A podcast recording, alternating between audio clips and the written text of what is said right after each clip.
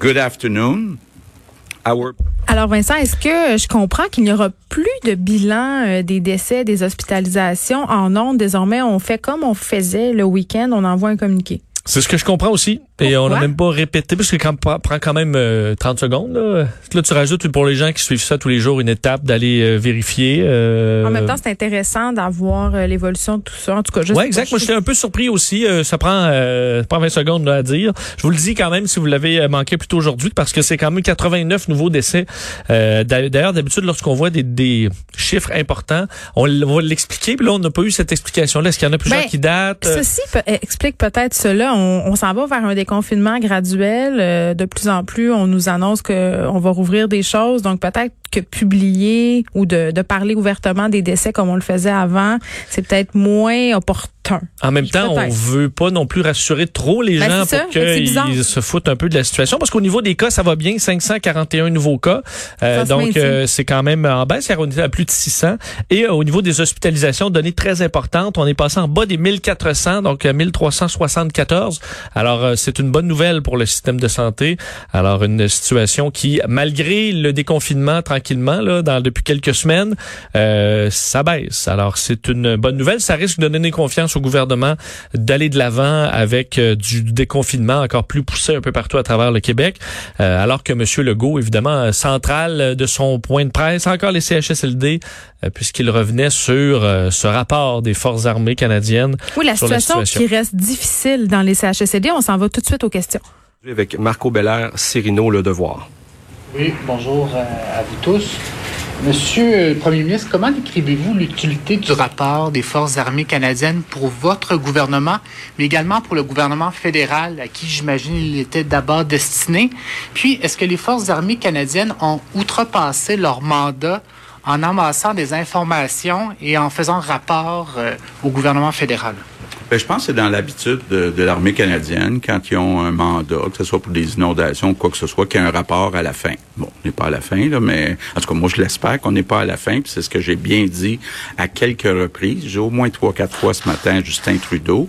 Euh, ben, on aurait pu apprendre des choses. Euh, ce que j'ai vu hier, c'est que Doug Ford a appris des choses avec euh, ces rapports-là.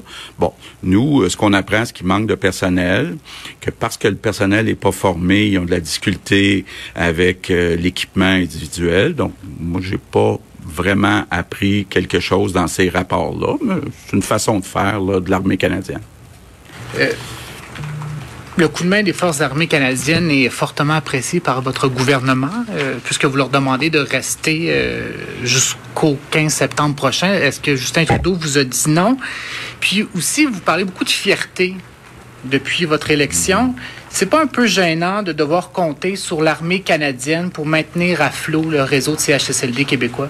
Ben écoutez, moi je pense que euh, c'est un jugement qu'on porte sur plusieurs années où on a négligé les CHSLD.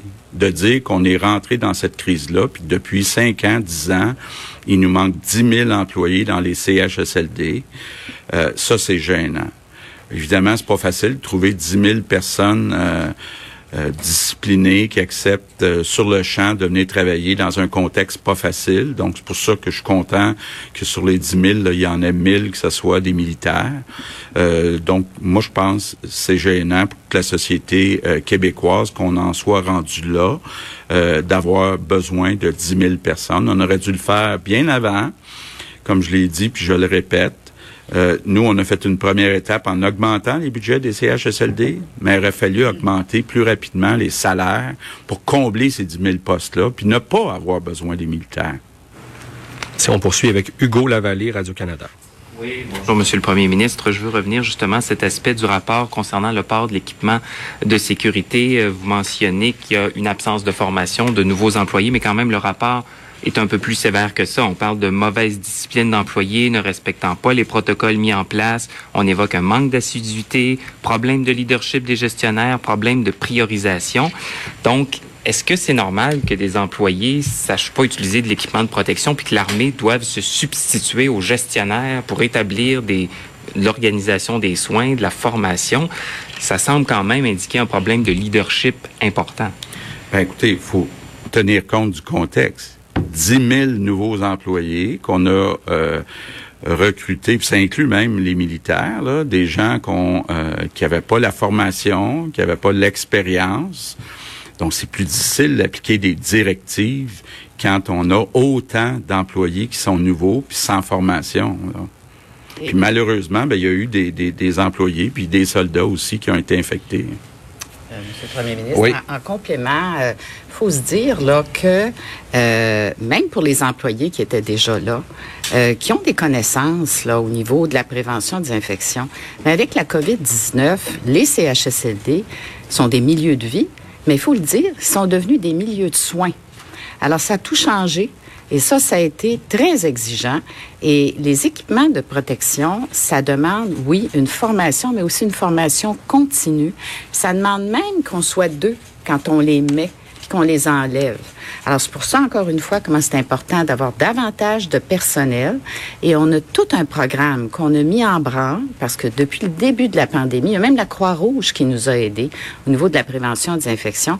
On met en branle tout un programme là, depuis quelques semaines là, euh, qui va faire le tour de tous les CHSLD. Le rapport est, est, instructif là, sur 10 CHSLD, mais tous les CHSLD, on a déjà débuté une formation costaude sur la prévention des infections. Et ça, ça va être en continu. Et on va avoir davantage de gens aussi qui s'occupent de la prévention des infections dans les établissements. Ça, c'est fondamental euh, pour maintenant et la suite des choses. Oui, on a entendu le premier ministre Justin Trudeau un peu plus tôt cette semaine évoquer l'idée euh, qu'on offre aux employés dix jours de congé maladie payés euh, pour que les gens se sentent obligés d'aller travailler s'ils ont des symptômes. Monsieur Trudeau aussi ce matin été questionné sur une éventuelle implication du gouvernement fédéral dans les soins à apporter aux personnes âgées. Il n'y a pas fermé de porte. Quel rôle est-ce que vous voyez le gouvernement fédéral jouer à plus long terme, au-delà de la présence temporaire de l'armée, dans les soins aux personnes âgées? Si tant est que vous y vous voyez un rôle pour le gouvernement fédéral? Ben, j'ai dit à Justin Trudeau ce matin, d'abord, concernant les congés de maladie, qu'il y a une réaction très négative du côté des entreprises. Bon, évidemment, euh, il y a une question là, où c'est pas clair qui va payer, mais il y a aussi une question d'organisation du travail dans un contexte où déjà les entreprises sont dans une situation euh, difficile. Je comprends l'objectif. L'objectif, c'est de s'assurer qu'un employé qui a des symptômes ben, se sentent pas obligés d'aller au travail pour gagner sa paye. Donc, je comprends l'objectif. Mais euh, on va sûrement en débattre. C'est ce que M. Trudeau me dit euh, demain soir, euh, jeudi soir, donc à notre rencontre. Pour ce qui est du financement des soins de longue durée, ben, je l'ai dit à plusieurs reprises à M. Trudeau. moi, ce que je lui suggère, c'est d'augmenter les transferts fédéraux en santé. Je le rappelle, quand euh, quand on a commencé, c'était 50% du financement des coûts de la santé qui venait du fédéral. On est rendu à 23% seulement des coûts de la santé qui viennent du fédéral. Donc, c'est un fardeau très lourd sur les budgets des provinces parce que les euh, budgets en santé ont augmenté plus rapidement que l'inflation, à peu près dans toutes les provinces depuis les dix dernières années. Donc, euh, c'est malheureux, là. Que, puis en plus, on veut couper de 5 à 3% la alors que avec le vieillissement, avec les nouveaux médicaments, les nouvelles technologies, il y a une augmentation pour garder les mêmes services d'au moins 5% Donc, on fait des pressions importantes, tous les premiers ministres de toutes les provinces, pour que si vraiment le gouvernement euh, fédéral puis M. Trudeau veulent aider au financement des soins de longue durée, mais qui augmentent les transferts fédéraux en santé aux provinces d'Olivier Bossé, le. Alors, le premier ministre, quand même, euh, qui parlait de la situation difficile que connaissent les CHSLD depuis une dizaine d'années, il manque 10 000 employés depuis très, très longtemps. Et à cause de la crise, un autre 10 000 s'est ajouté. Ça explique peut-être pourquoi on s'est ramassé dans cette situation-là ici au Québec, Vincent. Oui, de sorte que M. Legault euh, offre une, une, solution à ce problème-là. Le fait qu'effectivement, il manque 10 000 employés depuis longtemps, plus, plus de 10 ans, et on en a 10 000 de moins en raison euh, de la, de la COVID-19. Heureusement, ces gens-là reviennent tranquillement, mais ça ça laisse quand même un manque à gagner très important. De sorte que, on en avait ébruité un peu dans les derniers jours, mais on a détaillé cette formation qui sera donc euh, lancée. Il y aura une grande campagne à travers le Québec là, dans les prochains jours. Mm. Euh, L'objectif, trouver 10 000 personnes qui vont suivre une formation de trois mois euh, cet été et qui pourront, à la suite de cette formation de trois mois, fait qu'ils seront payés pendant la formation 21 dollars de l'heure, donc le salaire des salaires des aides de service, euh, et ensuite 26 dollars de l'heure, donc 49 000 dollars par année pour aller travailler euh, justement auprès des bénéficiaires. Euh, et l'objectif étant d'un, bon, d'offrir des bonnes conditions, mais vu qu'on va, on réglerait le problème de main d'œuvre, ça rendrait le travail plus agréable aussi. Alors, on veut convaincre les gens que ça va bien se passer, ça va être le fun. Et ben, le, fun. Ben, le fun, peut-être pas le fun. Ça va être le gros. Ben, c'est comme un peu aller dans les champs. C'est une belle expérience. Ouais, une belle expérience. Mais on comprend que ça peut être. Euh, ça peut être une carrière, puis ça peut être une carrière intéressante euh, si on est bien rémunéré, que les conditions de travail sont plus acceptables. Parce que quand même, moi, un des trucs qui m'a accroché euh, lors du point de presse, c'est quand M. Legault a dit qu'on avait prévu des budgets supplémentaires quand la CAQ est entrée en pouvoir et qu'il y avait des dollars qui avaient été jamais, qui ont jamais été dépensés en fait parce qu'ils n'étaient pas capables de recruter. Oui, il y avait les postes étaient ouverts, mais les gens, les postes étaient affichés, mais les gens n'étaient pas là. Euh, quand même, euh, donc intéressant de voir ça, surtout que veut veut pas, le taux de chômage est très élevé, la PCU va se terminer, donc des gens intéressés de dire ok, ben je peux commencer des cours maintenant, être payé pour, avoir une job dans trois mois, euh, dans lequel il y a de la demande. Je pense qu'il y a quand même des gens qui vont être prêts à y aller. Là. Puis honnêtement, d'un point de vue humain, je pense que ce qu'on a vu pendant la crise de la COVID-19, ça, ça a donné envie à certaines personnes de pratiquer ce métier-là, d'aller aider dans les CHSD, puis pas seulement d'un point de vue temporaire, d'en faire justement un métier. Moi, je pense que ça aura permis de mettre en lumière euh, ce métier-là et de voir que des améliorations allaient être apportées. Donc, si cette crise-là a eu du bon, c'est peut-être ça. Et on faisait référence notamment au rapport de l'armée qui a été euh, déposé ce matin. J'en reparlerai tantôt avec notre directeur du bureau d'enquête. Mais euh, il a été question de la formation des, des, des gens d'armée qui ont été obligés de montrer en quelque sorte à des à des préposés aux bénéficiaires puis à des gens qui venaient aider comment porter par exemple l'équipement de protection. Ça a été reproché, mais Daniel McCann avait quand même une réponse intéressante à fournir. Oui, effectivement. D'ailleurs, euh, les euh, les deux euh, les, deux choses que le, rapport souligne manque de personnel. Là, on sait entre autres le temps partiel qui fait que beaucoup de gens se promenaient de zone froide à zone chaude, zone chaude et le, le, matériel effectivement qui, qui a manqué, la formation entre autres parce que effectivement on dit dans le rapport de l'armée qu'on a dû coacher ou en fait montrer, mais dans certains cas du personnel qui doit pas être formé par les militaires. C'est les militaires qui étaient eux qui devaient tout simplement faire ce qu'on fait ce qu'on leur demandait. Et finalement, ils se sont retrouvés à faire de la formation à des agents COVID, on les appelait comme ça, pour surveiller les bonnes pratiques. Euh, et mais il y a un problème parce que le, le, problème du manque de main d'œuvre fait qu'entre autres pour les blouses, l'équipement, Madame McCann disait, faut souvent être deux, trois ah pour pouvoir enlever les blouses correctement. Et malheureusement, le problème de, de main d'œuvre ben, rendait ça pratiquement impossible euh, ou presque. Alors euh, c'est pourquoi François Legault a demandé entre autres à Justin Trudeau qu'on poursuive la présence des militaires jusqu'au 15 septembre. Euh, donc le temps qu'on arrive avec cette nouvelle vague fraîchement formée cet mm. été euh, de préposés aux bénéficiaires. Je veux juste, je veux juste spécifier qu'on va revenir vers 15h30 sur cette annonce par rapport euh, au camping. Tu auras l'occasion d'en reparler avec Mario Dumont. Euh, deuxième journée de chaleur accablante euh, chez nous, Vincent. Pour vrai, dès 8h15 ce matin, c'était déjà suffocant. Moi, je plaignais les gars de construction, puis ce sont des gars, désolé, qui travaillent. Des filles aussi, Geneviève.